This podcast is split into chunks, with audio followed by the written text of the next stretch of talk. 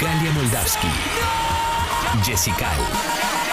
Te aviso, te anuncio. Lo- lo- lo- Los 90 nos marcaron a fuego. Los 2000 nos terminaron de criar. Este año. Te aviso, te anuncio. Lo demostramos todo.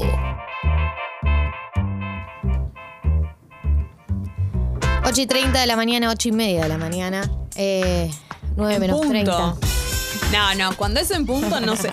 No hay menos. Está bien, está bien, 8 y media, disculpa. Ya funciona Es- la app. Me Gali. excedí. Ya funciona Ya la app. funciona la app y, y seguimos recibiendo mensajes, o empezamos a recibir mensajes porque antes no podíamos recibirlos vía la app. Fue terrible ese momento que eh, un momento de desolación en el programa, Sí. un desierto en Desierto. Tata. Eh, nosotros no hacemos nada sin sus mensajes, sin su presencia en el programa. Así que queremos saber qué actividades les gustaría empezar, qué cuentas pendientes tuvieron, tienen o tendrán en su vida. en Nuestro general. rol va a ser incentivarles. Si es que por el motivo por el cual no lo hacen tiene que ver con eso. Si es económico, mucho no vamos a poder hacer.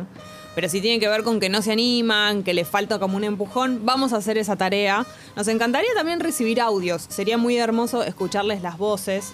Sabemos que es temprano, pero bueno, arriba, mientras están cambiando, recuerden que hoy la temperatura está ahí, ¿no? Está un poquito fresco, 17 grados. La temperatura cada vez es más de noche cuando te levantás. Eso también lo tenés que saber. Angustia y desolación. Sí, pero bueno, hay que atravesarlo ese momento. Y la máxima para hoy es de 22 grados.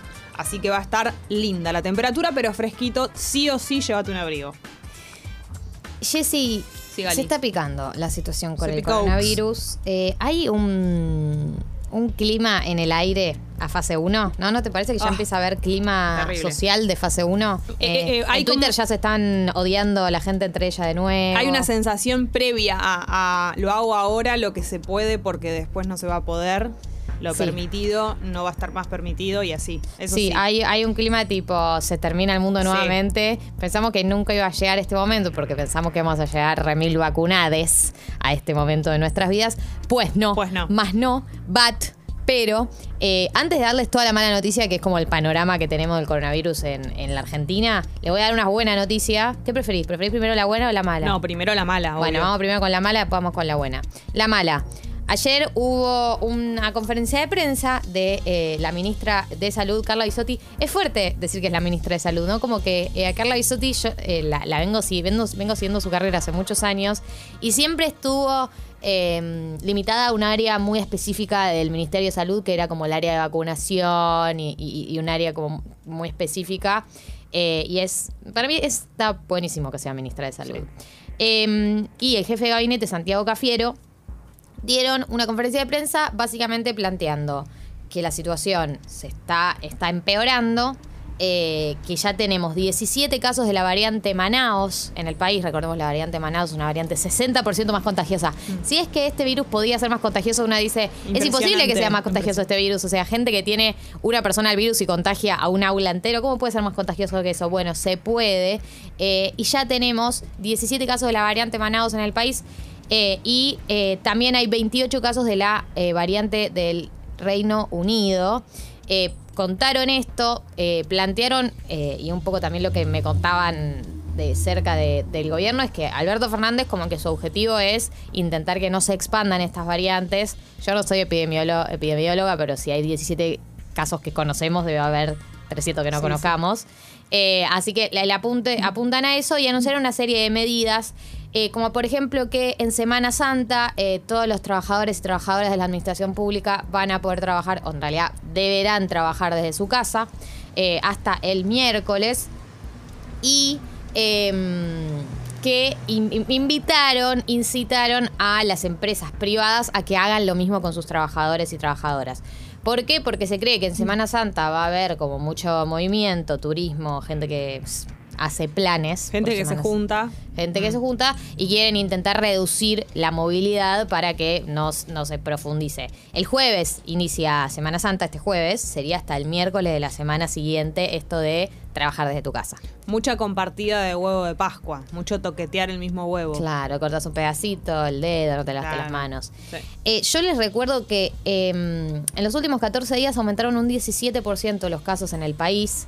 Eh, y el Ministerio de Salud de la Nación ya acordó con distintas provincias diferir por tres meses la aplicación de la segunda dosis de la vacuna para que la primera dosis llegue a una mayor cantidad de personas.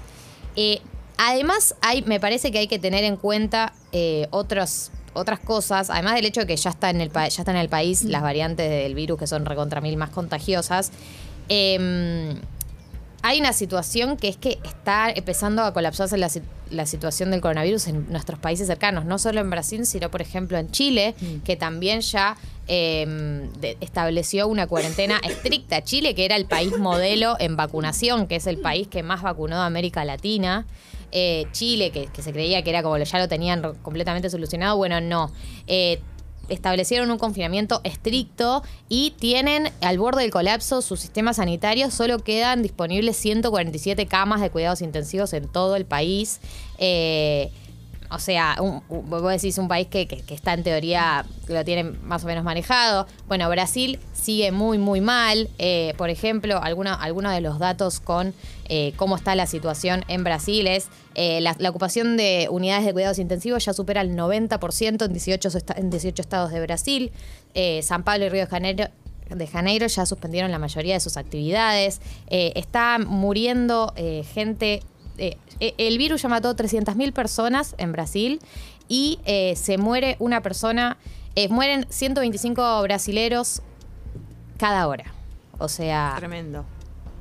es muy fuerte los números que están y la realidad es que estamos pegados. Estamos pegados a Chile, estamos pegados a Brasil y más allá de que lleguen las cepas, también es- hay una situación de, de espejo de cómo, de más o menos tenemos un ritmo similar, más menos. Aparte así fue, ya tenemos un año de, de- de pruebas. Uruguay también está muy complicado, Uruguay colapsando ta- los hospitales. Uruguay también. Y todos eran casos de gente que, de países que creían, salvo el caso de Brasil, que sabemos que viene mal hace mucho tiempo, eran todos casos de países que más o menos creían que tenían la situación controlada. Y, y lo que está pasando en Argentina es que el, el gobierno hace hincapié todo el tiempo, es que no va a haber un nueva, una nueva cuarentena estricta como hubo en marzo, como hubo en abril. Eh, quieren evitarlo a toda costa, pero sí restricciones. Por ejemplo, ya eh, Carla Bisotti el día de ayer habló de que eh, se están hablando con distintas autoridades provinciales para restringir, por ejemplo, la circulación nocturna, que es una de las primeras restricciones que aparece. Los bares cierran más temprano, algunas actividades incluso pueden llegar a suspenderse. Eh, yo creo que lo que, lo que hay es hay, hay actividades que innegociablemente no quieren suspender, no quieren cerrar las aulas, no quieren cerrar algún- muchas actividades económicas. Hay cosas que, que- que no están dispuestos, por, por lo menos ahora, a ceder, pero todo lo que sea circundante y todas las actividades más sociales Eso, son claro. las primeras que se pueden recortar. Seguramente. Seguramente. sí. Agonizando. Agonizando. Está sufriendo una Muerta, noticia. dándose cuenta que no. Ahora, en el orden de las buenas noticias, eh, esta semana vamos, vamos a recibir vacunas. Ayer llegaron más de 200.000 dosis de la vacuna de AstraZeneca que forman parte de la iniciativa COVAX. Vieron que yo les había contado hace unas semanas que COVAX es una iniciativa de la, eh, la OMS y distintas organizaciones privadas que distribuyen la vacuna a países más eh, pobres y es como una iniciativa por, eh, por la, la igualdad en la distribución de vacunas. Bueno, nos tocó como una, una partida de eso y nos llegaron 200.000. Eh, esta semana llegan, en teoría, un millón de, de vacunas de la Sinopharm, que es la China, y hoy partió otro vuelo de aerolíneas argentinas a Rusia, no sé por cuántas, porque no dijeron por cuántas dosis, pero vienen, en general vienen trayendo tipo 200.000, 300.000, no, no muchísimas, muchísimas, pero entre todas, 200, 200 y el millón, es un lindo número para una semana sumar Sí, claro. eh, un millón y medio de vacunas. Eh, es un- una linda noticia porque la verdad que nos estábamos ya quedando sin. Y, y bueno, es, es, son estos pasitos chiquitos que vamos dando al ritmo que podemos y con las limitaciones que ya sabemos que tenemos. Eh, A esta altura, claro, nos imaginábamos que íbamos a estar mejor, pero algo es algo, Algo es algo. por lo menos.